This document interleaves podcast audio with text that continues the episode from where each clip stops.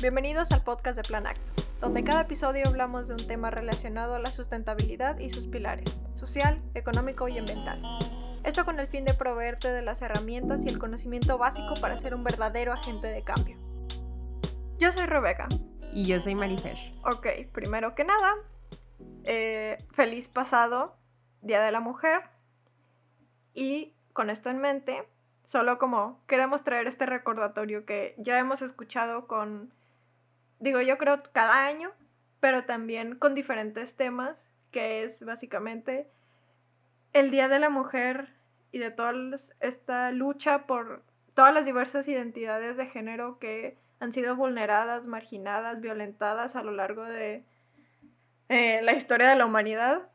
No solo se debe celebrar, se debe de luchar y demás, durante este día o durante este mes.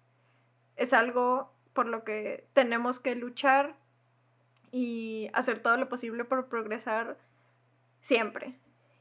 Y pues sí, o sea, esto, esto lo hemos visto con el Día de la Tierra, es todos los días, o Black Lives Matter, las vidas de estas personas afrodescendientes que yo creo en México somos todos, solo que no estamos muy conscientes de ello es todos los días y se debe de luchar por toda esta igualdad, equidad y demás. Que ya sabemos, toda la opresión está conectada, hay muchas facetas, muchas cosas de por medio y justamente con esto en mente es que vamos a utilizarlo como excusa para que en este mes podamos tocar estas venas más sociales de la sustentabilidad que aunque sí las hemos mencionado en todos los episodios pasados, no les hemos dedicado más tiempo y pues esto va a ser solo el comienzo.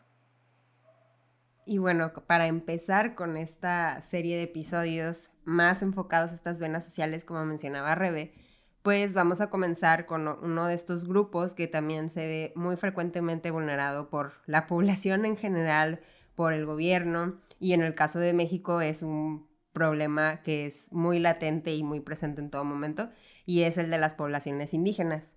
Y pues bueno, para esto primero vamos a irnos poniendo en contexto, o sea, en nivel nacional, digo, nivel global, los pueblos indígenas eh, ocupan el 22% de, de todo el planeta, para empezar, de toda la población.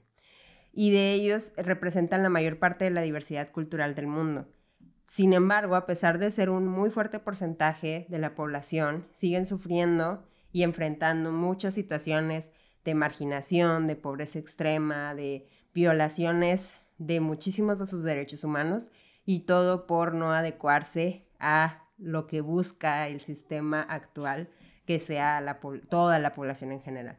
Pero bueno, más al rato vamos a, hablar más a profundidad sobre este tema, pero pues más o menos así es como se presenta el panorama global y ahora más aquí en México, pues podemos encontrar 68 pueblos indígenas cada uno con una lengua propia, y se organizan en 11 familias lingüísticas con 364 variantes dialectales. Ahora, de estas, que representan, de acuerdo al INEGI, 25.7 millones de personas de, en México, es el 21.5% de la población. Vemos que es un porcentaje muy parecido a lo que encontramos también a nivel global. Este, de todas estas, podemos encontrarlas en qué estados, Rebe. Pues el 75% de las personas indígenas en México se concentran principalmente en ocho estados al sur de la República, que son Oaxaca, que contiene el más del 24%, Chiapas alrededor del 14%, Veracruz, Estado de México, Puebla, Yucatán, Guerrero e Hidalgo. Y la verdad es que eh, nos encontramos con que eh, claramente hay una diversidad muy amplia de todos estos pueblos eh, milenarios y culturas milenarias que están en nuestro país. Solo por mencionar algunas en Oaxaca y eh, de antemano, pues una disculpa si no pronunciamos correctamente el nombre. Por favor, infórmenos de no ser así. y vamos a promover esta educación de nuestro propio país. Por ejemplo, están los Amusgo, Cuicateco, Chatino, Chinanteco, Chocholteco, Chontal de Oaxaca, Huave, Ixateco, Mazateco, Mixe, Mixteco, Nahua, Mixteco, Tacuate, Triqui, Zapoteco y Soque. Todas estas pueblos indígenas están en Oaxaca, como les mencionábamos. Y bueno, no sé, en Chiapas, para decir, eh, también encontramos a las comunidades de Acateco, Chu, Chol, Yacalteco, Quich o Quiche, una disculpa nuevamente, Lacandón, Mam, Mocho y entre otras comunidades que la verdad, o sea, la verdad son muy, muy, muy numerosas y por lo mismo, así como podemos encontrar una gran variedad de comunidades indígenas, encontramos muchísimas facetas en las que esta problemática se puede encontrar en el país de la vulnerabilidad y la segregación que presentan eh, esta, este segmento de la población. Y pues por lo mismo eh, decidimos, bueno, platicando Rebello de cómo podíamos platicarles un poco más sobre esto, porque precisamente son demasiados temas y ya nos conocen, de repente nos extendemos un poquito al hablar. Una disculpa si de repente los aburrimos, este, pero ahí estamos abiertos a que nos digan, ¿eh? para, para irle cortando de repente si lo ocupan. Este, pero bueno, entonces vimos, ok, una manera en que, en que podemos ir eh, clasificando esto es con los ODS. O sea, lo que podemos ver muy claro y nos dimos cuenta que aquí se aplica mucho eso, esta relación entre cada uno de los ODS, porque estábamos viendo cuáles eran de relevancia para el tema y la gran mayoría eran. Y si impactaba en unos de una manera directa y otros de una manera un poco más indirecta, pero al final impactaba en muchísimos. Si acaso unos dos o tres no, no es tan relevante en el tema. Pero bueno, entre los más principales y el primerito de ese que podemos encontrar es el de fin de la pobreza. Y pues de ahí eh, está relacionado el ODS 2, 3, 4, porque ya sabemos que eh, pues al final la pobreza está muy relacionada con una, una problemática en, la, en los accesos a los alimentos, en el nivel de salud que se puede eh, tener en la población y en el nivel de educación que pueden recibir. Y bueno, para los indígenas esto, estos cuatro ODS están muy, muy ligados y relacionados porque pues eh, de acuerdo a un estudio también dice, ser indígena aumenta la probabilidad de una persona de ser pobre, alcanzar menos años de educación y tener menor acceso a servicios básicos de salud. Todo esto que lleva a una crisis económica y un proceso de recuperación eh, económicamente más, más lento. Entonces podemos ver que al final todo está relacionado y estas comunidades precisamente al ser segregadas y al no permitirles estar integradas completamente en la sociedad es como se empiezan a ver muchos de estos problemas en sus, en sus comunidades y en las mismas personas de ahí que quieren salir a lo mejor a estudiar y todo y todos los problemas que se enfrentan por no ser igual a lo que se espera que sean las personas. O sea, bueno, sí, al rato de eso. bueno, y en cuanto a otros ODS que también podemos encontrar que están relacionados con este tema, es el 6, el 7 y el 8, eh, refiriéndonos más a esta parte de los servicios, eh, que son el de agua limpia y saneamiento, energía asequible y no contaminante y trabajo decente y crecimiento económico.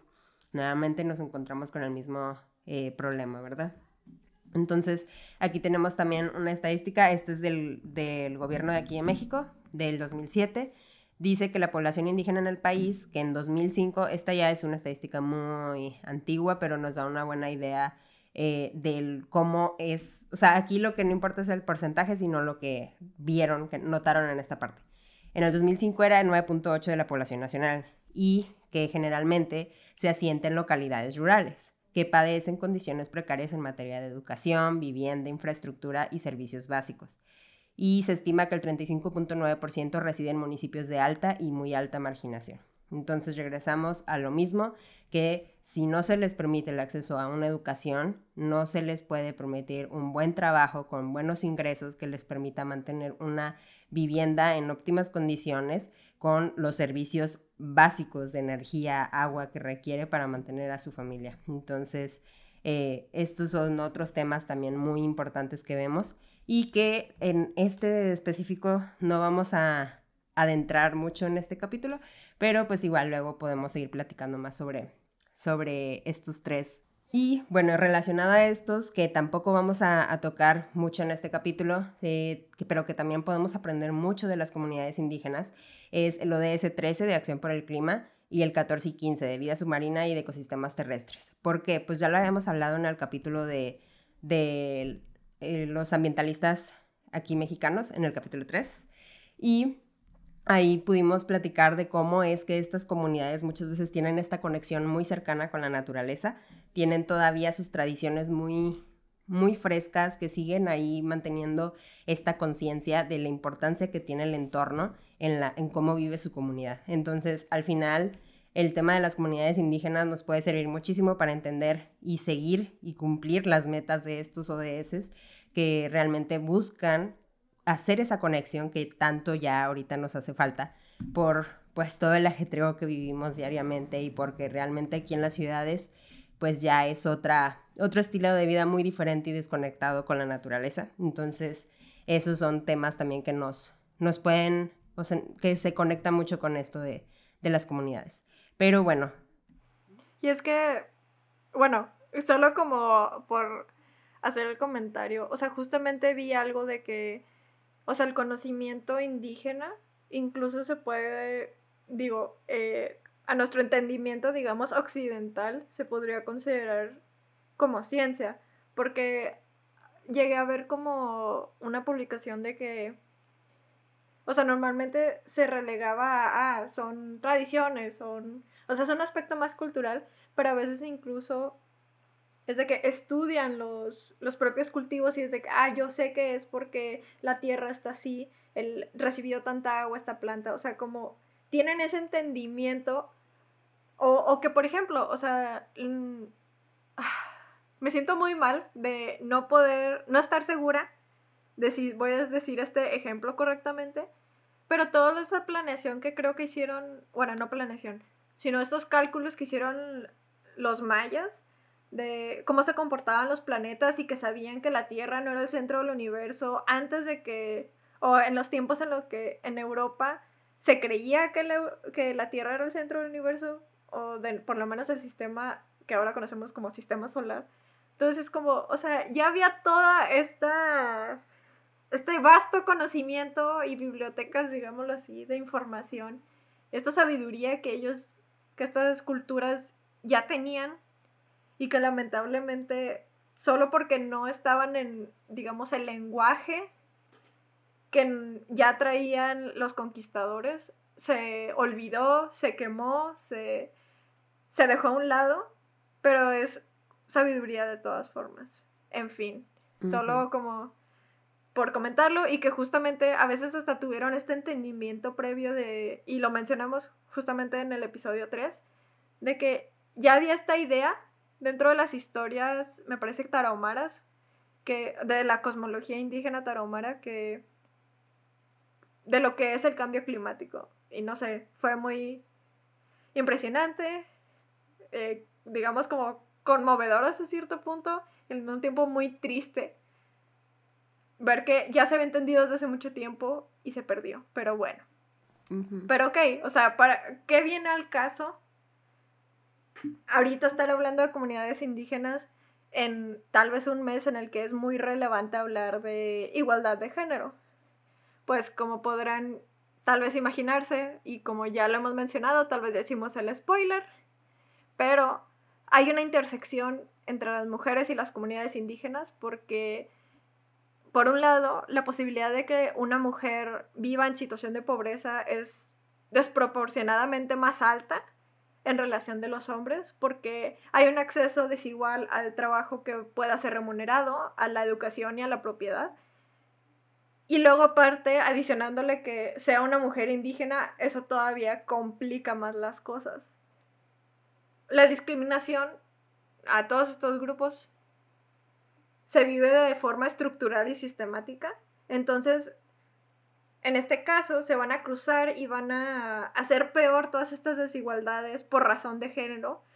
Así que hay ciertos grupos, en este caso estamos hablando de mujeres indígenas, van a estar todavía, van a tener que hacer más esfuerzos para poder llegar a como... A donde la verdad pues otras es muy fácil por la posición en la que tuvimos el privilegio de nacer. Entonces... Sí, por ejemplo, eso me recuerda mucho de que, ok, en...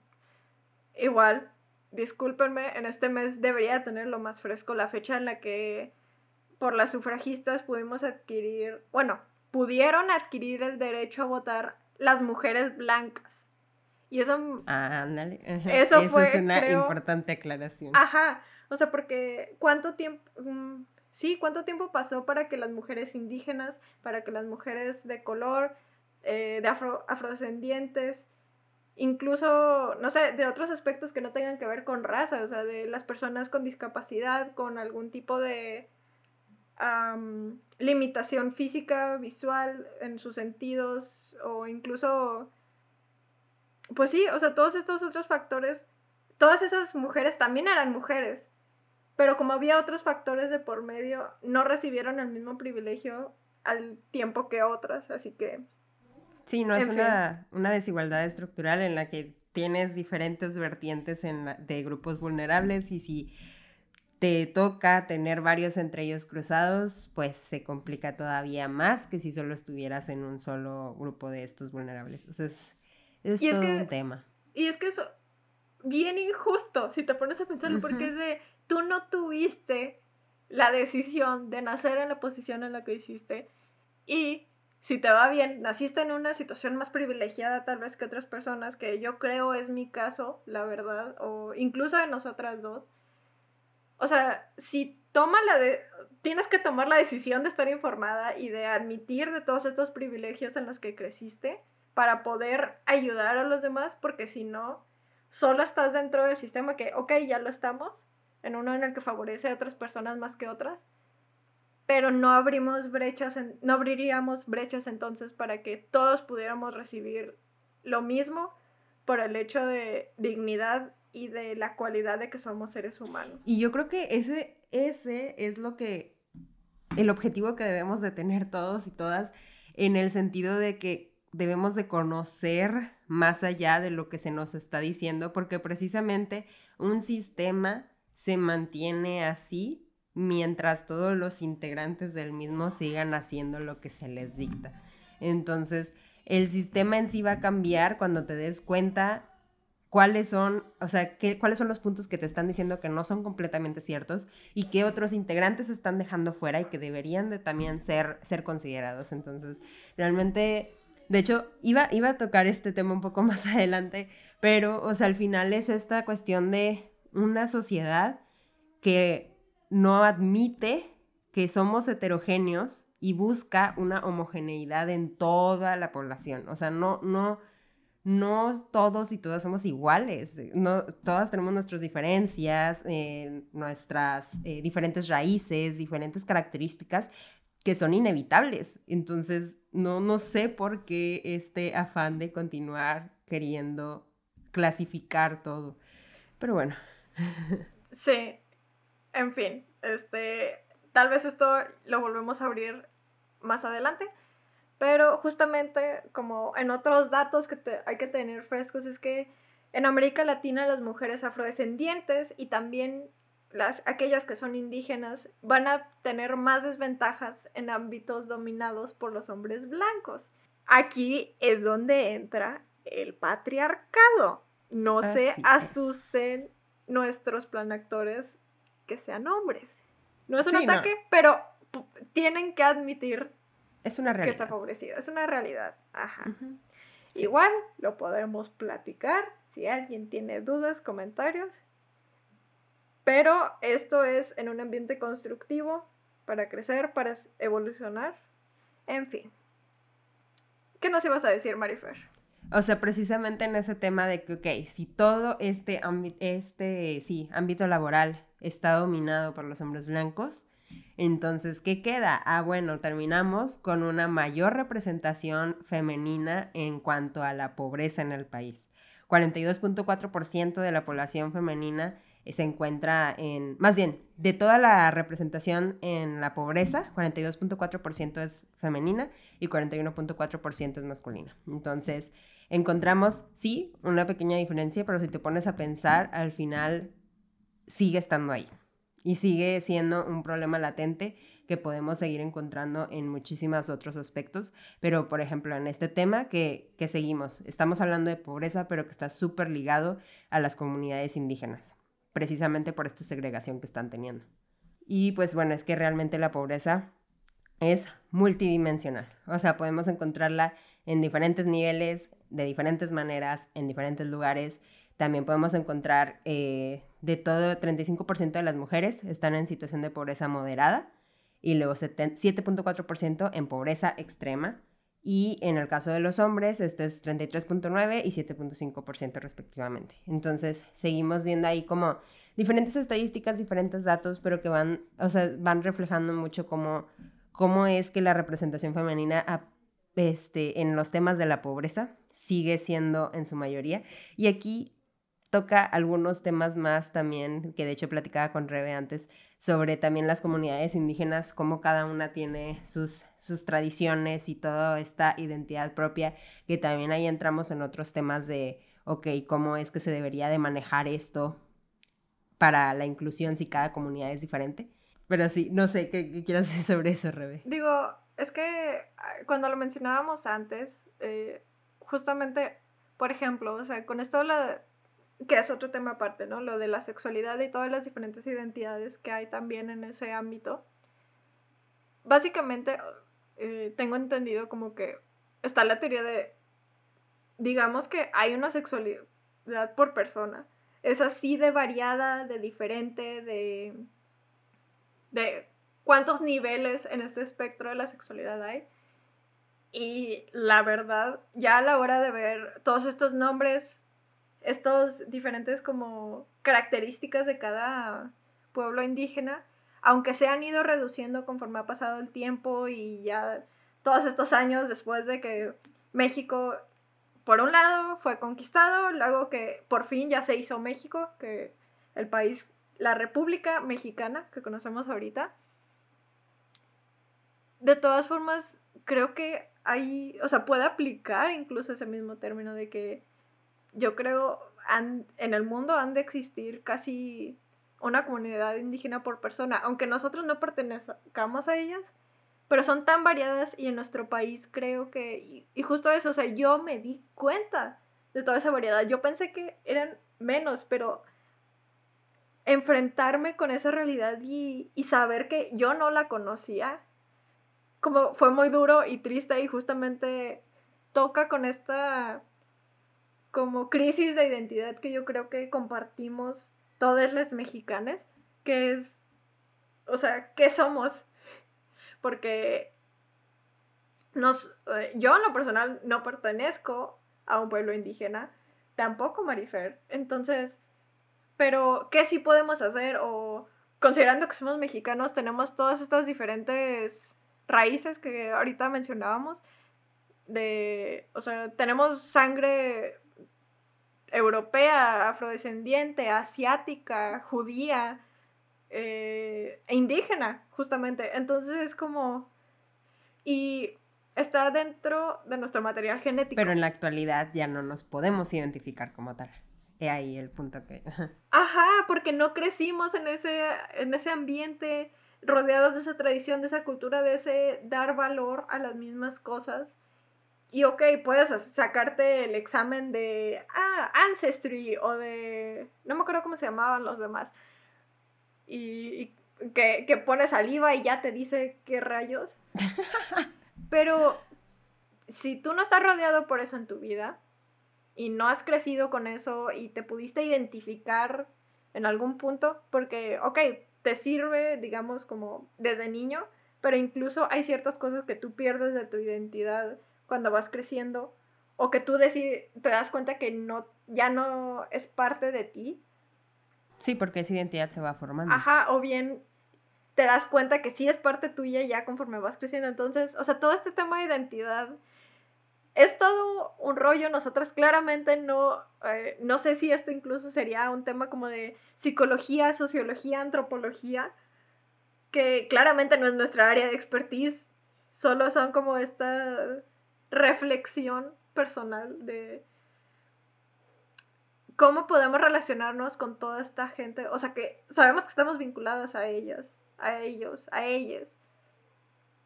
Pero al mismo tiempo somos diferentes a ellos, porque ya ni siquiera reconocemos esa parte de nosotros. Pero bueno, todo tema aparte. Sí. Sí, no, o sea, regresamos a lo que les decíamos, todo este tema tiene muchísimas vertientes, muchísimos puntos que se podría profundizar más. Ahorita el punto que queríamos demostrar era esto precisamente de cómo cada comunidad indígena tiene su propia identidad y metiéndonos a tema también de igualdad de género, de la pobreza, de la inclusión de cada comunidad, se va a tener que manejar de una manera distinta porque cada una de esas comunidades es distinta. Entonces, ahí como la complejidad del tema pero pues al final era algo que, pues más bien, es algo que tampoco podemos profundizar mucho ahorita, este, por lo, mismo del tiempo, pero también estaría interesante verlo en un futuro, porque sí es un tema muy relevante para, para estas comunidades. Y bueno, relacionado a eso de, de, ok, ya tocamos la igualdad de género, ahora vamos con la desigualdad que enfrentan mucho estas comunidades y eh, cómo esta desigualdad también se ve muy presente en las organizaciones e instituciones que encontramos en el país. Porque de hecho aquí algo para unir, este, un Rodolfo Stavenhagen, relator especial de las Naciones Unidas para los Pueblos Indígenas, eh, voy a citar, señala que en América Latina han existido tres principales maneras de discriminación en contra de las poblaciones indígenas.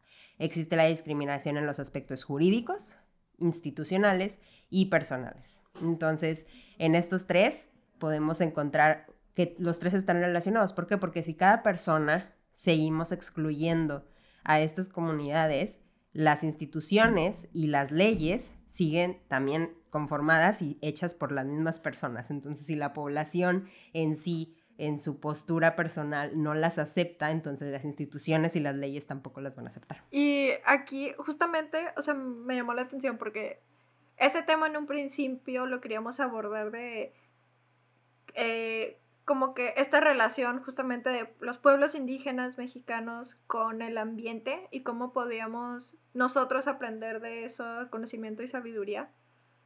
Y al estar buscando al respecto me topé mucho con justo algo que nosotras vimos en una clase que era de derecho ambiental, que tenía, o sea, ese vínculo que tiene con el ambiente en el aspecto jurídico tiene mucho que ver con el territorio.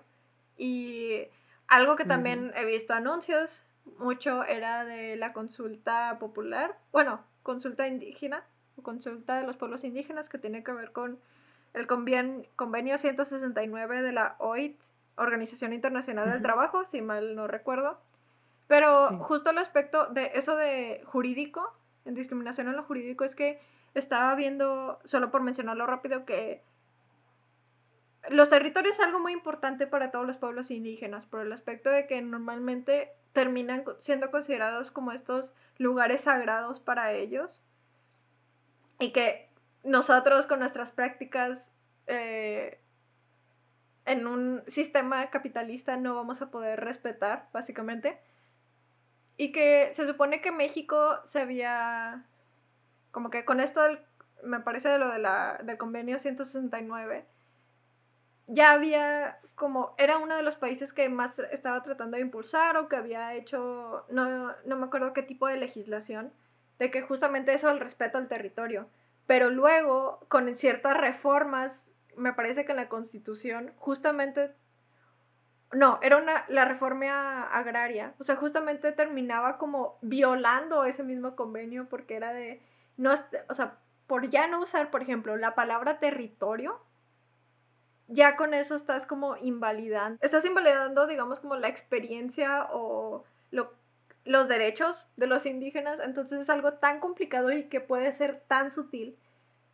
Porque también eso es algo que tenemos que tener en mente. La desigualdad, la discriminación, xenofobia, racismo, cualquier tipo de discriminación a final de cuentas, no solo es, ah, me caen gordos los indígenas o qué cochinos o qué odio tengo hacia ellos o hacia cualquier otro tipo de característica que tenga una persona. O sea, pueden sustituirlo por mujeres, por homosexuales, por eh, personas con discapacidad. O sea, no está así, no solo es lo directo, sino ese tipo de eh, detalles tan sutiles y pequeños. Por un lado, o tienes que vivirlos para darte cuenta que existen, o bien tú tener que educarte para poder identificarlos y saber por qué luchar. y sí, sí, y justamente en el aspecto del ODS 10, de lo de la reducción de las desigualdades, es que, o sea, también entra esto incluso del trauma, ¿cómo era? Transgeneracional. O sea, porque la desigualdad se transmite de padres a hijos. Entonces se va haciendo este ciclo de pobreza y de desigualdad de oportunidades. Entonces vas a condenar a esa población a la desventaja y que sus descendientes permanezcan en las mismas circunstancias. Y, o sea, eso también tiene, por ejemplo, efectos psicológicos. Y por eso también hay poblaciones, minorías, que tienen todos esos problemas que, por ejemplo, en, en Chihuahua, yo sé, y que pasa mucho en las comunidades indígenas, hay un problema muy fuerte de alcoholismo, porque toda esta vulnerabilidad te deja indefenso, tal cual, pero incluso puede ser redundante, pero ¿cómo rompes ese ciclo si todo está en contra de ti sistemáticamente? No, y luego ese ciclo va empeorando con el paso del tiempo porque vamos a pensar, la primera generación que realiza o toma la decisión de mantener a estas comunidades eh, segregadas, ellos saben del problema pero deciden ignorarlo. Se pasa a la siguiente generación, generación, generación, generación. Va a llegar alguna que de plano no hace nada, pero porque ya está acostumbrada y no tiene esta completa desconexión con el tema. Ya no sabe que existe, ya no sabe que es una realidad, porque para esas personas su realidad es otra la que le dictaron sus generaciones de arriba. Entonces, por eso es un tema que una vez que una generación se da cuenta, tiene que tratarlo de ya y continuar, porque evidentemente con esa única generación no se va a solucionar, tiene que ser con el paso del tiempo. Entonces, he ahí la importancia de que todos los que estamos ahorita dándonos cuenta de esos temas, actuemos y realmente busquemos también pasarlo incluso en un futuro, que tengamos también nuestras propias familias o nuestro propio el círculo social en el que estemos, que este tema no salga de nuestras, no, no, más bien no se quede fuera de nuestro tema de, de discusión, o sea, que sea algo que forcemos a que se esté hablando y que forcemos que se siga tratando, porque continuamos, o sea, esta continua desigualdad por parte de las personas genera que las instituciones y las leyes se permanezcan igual. Entonces, este, en este tema, de hecho, le, le platicaba a Rebe que me, me gustó mucho, pues que realmente esto es un tema que tiene mucha importancia de libertad cultural y el derecho a la identidad, identificando a la identidad cultural como este conjunto de capacidades que todas las personas deben llevar para tener una vida más plena, un derecho que debe de respetarse sí o sí y no debe ser considerado como un atributo, o sea, no, no debes ni remotamente pensar que es algo que les puedes quitar o que les puedes condicionar. Entonces, realmente, una, o sea, si solo se comprendiera bien la necesidad del respeto a la identidad cultural, ya no tendríamos que enfrentar tanta desigualdad y tanta eh, instituciones y injusticias en el, eh, en el país. Pero bueno. Y con eso entramos al tema de que en México tenemos esta necesidad de reconocimiento de una sociedad heterogénea, que es lo que nos platicaba Maffer hace rato. Y es que también, o sea, esto viene desde cómo se construyó el Estado-Nación mexicano. Esto eh, justamente lo sacamos de las autoras Ventura Patiño y Villagómez Velázquez, que justamente describían que, digamos que en parte esto de la necesidad de la homogeneidad en el país viene desde el pensamiento liberal, porque básicamente parte de esta negación de culturas, porque estás como dándole prioridad al individuo y como que no puede, bueno, así fue como lo entendí, ¿no? De que básicamente como estás enfocándote tanto en el individuo no puedes concebir que hay como comunidades más pequeñas que comparten características. O sea, eso del colectivo no, digamos que no existe o no es aceptado dentro de ese pensamiento. Entonces, básicamente se va a basar en la exclusión, en la negación de culturas, va a contraponer el discurso de la libertad individual y la igualdad y va a imponer este modelo de sociedad homogénea y la idea de una sola nación. Porque, ah, o sea, e-, es, muy curioso porque es como, ok, o sea, sí van a haber individuos, van a haber diferencias. O sea, es, muy curioso que haya esta como mm, incongruencia. Porque si cada quien es un individuo, pero ya, o sea, entonces todos somos diferentes. Sí, no, y más porque una sociedad en sí, sí o sí, tiene una amplia variedad de modos de vida. O sea, todos estos es, una sociedad se forma por la complementación de cada uno de estos modos. O sea, porque todos, todas vemos las cosas de manera muchísimo, muy diferentes, porque como lo que mencionábamos hace rato, o sea, algunos tuvimos el privilegio de nacer en ciertos, eh, pues sí, ¿cómo, cómo decirlo? En ciertas posiciones o condiciones sociales, eh, otras personas en otras posiciones a lo mejor mejores a, nosotros, otras eh, peores que nosotros, no lo sé. O sea, tenemos muchísima variedad pero precisamente así es como se debe de formar una sociedad y buscar el pleno desarrollo de todas, ¿verdad? O sea, los que tengan una mayor capacidad de apoyar a las eh, distintas otras formas de vida. Pero pues lamentablemente, o sea, aunque la historia ya también nos ha mostrado que esta dinámica social de tratar de homogeneizar a la población no funciona. que haya habido muchas trágicas consecuencias y podríamos enumerar muchísimas, porque bien dicen, el que no conoce su historia está condenado a repetirla y eso es lo que vemos una y otra vez en nuestro querido México. Entonces... Sí, Y, justo le decía a Maffer, eh, ese tema me recuerda mucho a... Está este libro que se llama Cartas a una joven desencantada con la democracia que escribió José Waldenberg. Eh, me parece que es del 2015 o 2017, por ahí.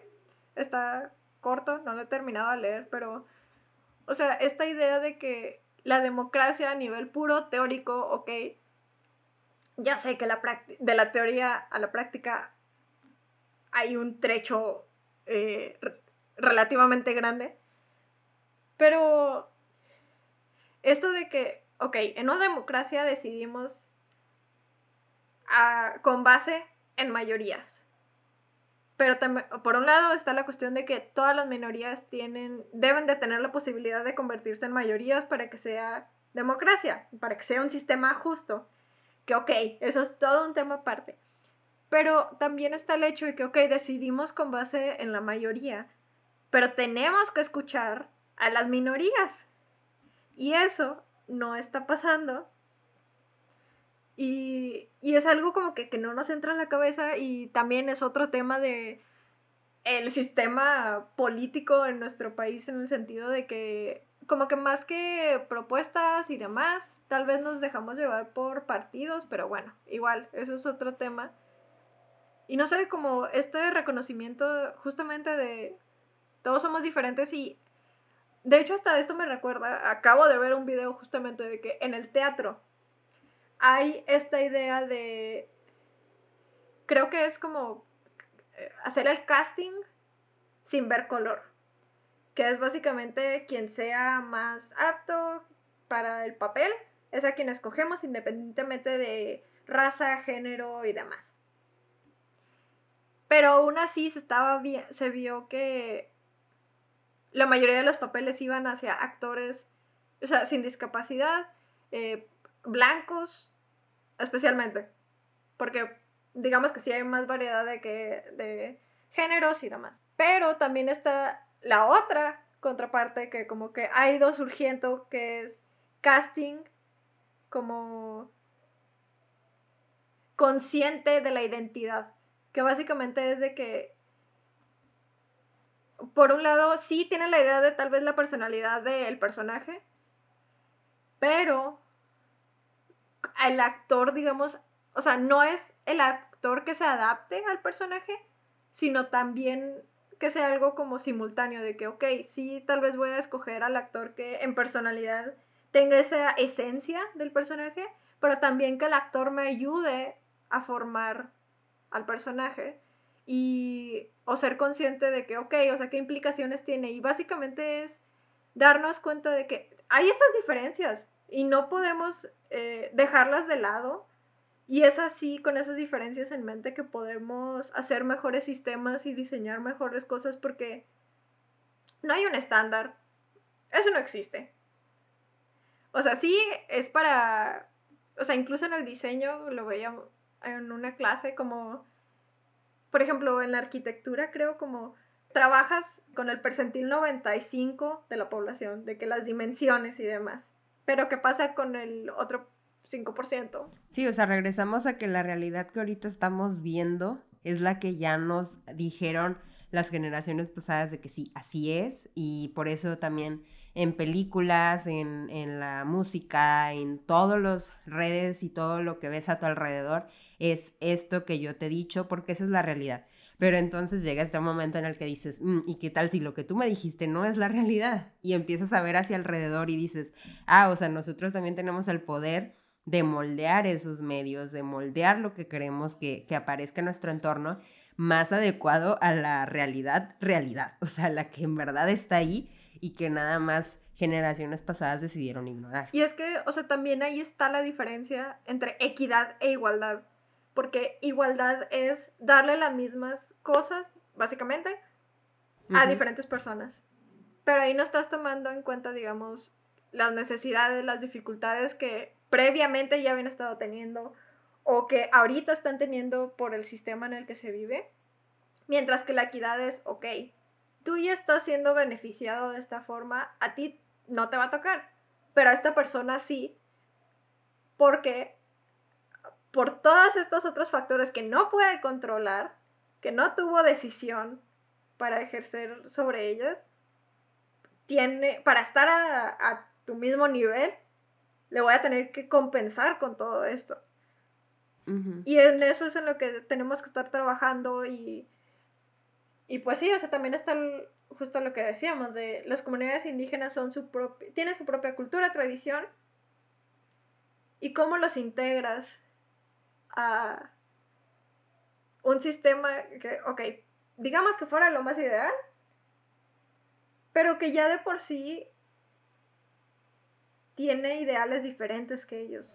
Pues es que aquí está esta diferencia de que, ok, las, mientras una gran parte de la sociedad sigue transmitiendo ideas erróneas, le estás quitando ese derecho a las comunidades indígenas de poder transmitir sus propios conocimientos y, prácticas a sus generaciones futuras por el simple hecho de tú querer moldear las cosas acá como tú juzgaste que era necesario. Y en este tema también, este, de hecho, hace rato también Rebe lo mencionó, la cuestión de las tierras. O sea, las tierras eh, y los, el suelo, es, el uso de suelo es muy importante para las comunidades precisamente con esta conexión que tienen con la naturaleza. Y es uno de los elementos clave también y uno de sus objetivos de poder transmitir estas y junto con otras tradiciones a sus eh, eh, hijos y los hijos a sus hijos, así. Pero pues aquí es donde esta organización cultural y social ha dicho, no, para mí no, esto se va a integrar a este sistema capitalista, esto es lo que se va a integrar acá, y quitan ese derecho tan básico que creerías de a poder transmitirle eso a las generaciones que vienen, o sea, es, es, no sé, es muy frustrante. Y que al mismo tiempo es como darle sustento a tus hijos, pero también entonces provoca esta, ok, te voy a quitar tus tierras porque son mías y que para empezar para ellos, según vi, igual no estoy tal vez lo suficiente educada al respecto para hacer este comentario siquiera, pero, o sea, ni siquiera son de, ellos consideraban que era de ellos esos terrenos sino yo lo uso, es de la naturaleza, convivimos en el mismo nivel. Y nosotros, que sí, imperialistas, o bueno, nuestros ancestros imperialistas, fue de, no, eso es mío. El término de propiedad tal vez no existía y, y, y terminan causando todas estas migraciones. De hecho, hasta vi como, o sea, incluso terminan yéndose también a Estados Unidos todos estos grupos indígenas por tratar de conseguir eh, mejores condiciones laborales y poder salir adelante en este sistema que los estamos obligando a que se metan. Y es que lo piensas, o sea, es, esta cadenita, te quito tus tradiciones, entonces te estoy quitando tu cultura, te quito tu cultura, te estoy quitando tu identidad. Y entonces se quedan, y ahora, como decía también Rebeca, ¿quién soy? O sea, ¿qué, ¿qué es lo que hago aquí? si lo que yo creía que era mi función aquí me están diciendo que no, que esto se va para los centros urbanos, que esto no, no me pertenece, más bien, no, no que ellos creyeran que les pertenecía, sino de que ya no lo puedo usar yo, pues entonces esta sociedad este, occidental los va consumiendo y dice, tú te vas a formar parte y de una manera u otra los orilla a, ok, para no caer en la pobreza, para no caer en esta eh, eh, desigualdad eh, económica, empiezan, ok, pues cómo yo me muevo para yo como comunidad indígena integrarme a lo que tú me estás estableciendo, pero solo porque ya me estás sofocando. O sea, ya porque ya no tengo otra opción. De hecho, como, o sea, incluso vemos esto. Ok, ya se mueven en las ciudades, tratan de adaptarse, pero han crecido en un ambiente diferente a quienes crecimos dentro de las ciudades, por ejemplo. Entonces ya a nivel cultural ya son diferentes y aún así no son aceptados en la ciudad, digamos. Entonces como es mucho más fácil que caigan en drogadicción, en alcoholismo, en todos estos problemas porque son relegados. Y... Y ok, este, como ya para ir cerrando, fuera de... No, no, nuestra intención en este episodio no era como llegar a una solución, pero poder discutir de todos estos diferentes componentes que hacen tan complicado poder incluir a las comunidades indígenas y esto lo llegamos a tocar en el episodio con Andrea de Se nos acaba el tiempo de la Agenda 2030. Hay muchas áreas de oportunidad y que tenemos que trabajar al mismo tiempo en todas ellas. Porque no podemos avanzar, o sea, todas están relacionadas, entonces no podemos avanzar si no avanzamos todas al mismo tiempo o sea, como decía Rebe, de que no podemos buscar una solución ahorita, no nos alcanzarían ni yo creo que 30 podcasts, o sea, no, en verdad es un tema muy complejo, pero que precisamente por tantas facetas que tiene y por tantas formas de expresión que tiene este problema, es por lo que se tiene que entender todas y cada una de ellas facetas para que en verdad la raíz de todo sea solucionado y sea atendido. Pero pues el primer paso al final de cuentas, como siempre lo, hemos dicho, es abrir los ojos y conocer. Como decíamos, es no aceptar la realidad que ya nos vendieron, sino que ser crítico y decir que cuál es la verdadera realidad. Y, ya de ahí. Y de hecho, o sea, ok, ya nos escucharon nosotras, eh, esperamos, pero también es, o sea, otro aspecto, ya por último, es como procuramos tratar de incluir las más variadas eh, opiniones posibles, eh, evaluaciones y demás, pero lo más importante es escuchar a la propia gente indígena y algo que justamente estaba pensando a la hora de estar citando todo esto y demás es, ok, o sea, estoy tratando de entenderlos, pero ¿cómo puedo saber exactamente qué están pensando? ¿Cuáles sus estos conocimientos, esta sabiduría? Sí, de por sí, o sea, de forma digital, ok, sí, ya estamos en la era digital, pero es como si ellos mismos ya están siendo limitados por todos estos aspectos y nosotros nos estamos moviendo con estos medios, ellos cómo van a poder acceder, cómo van a poder publicar, cómo van a poder hablar, alzar la voz, si ni siquiera tienen acceso a electricidad, a poder, a un trabajo digno con el en nuestro propio sistema económico con el que puedan comprarse una computadora, con el que puedan pagar internet, con el que puedan tener una vivienda, que sin las clemencias climatológicas puedan estar seguras, o sea, en fin. La cadenita de problemas. Sí, tenemos que, ok, qué bueno que nos escucharon. Nosotros también vamos a procurar y nuestra intención es seguir creciendo, evolucionando y callarnos cuando sea necesario para dejar hablar a las personas que no tienen los mismos privilegios que nosotros. Pero por lo pronto, esto ha sido todo. No sé si quieres agregar algo más, Morifer. No, yo creo que lo dijiste ya todo, Rebe. Muchas gracias, Plan Actores, por escucharnos. Eh, no les dije al principio, pero yo les voy a estar eh, acompañando en este mes ¡Ah! ahí con Rebe para los capítulos que vengan que tocar más la parte social. Y pues bueno, otra vez gracias por escucharnos y nos vemos en el siguiente acto. Bye.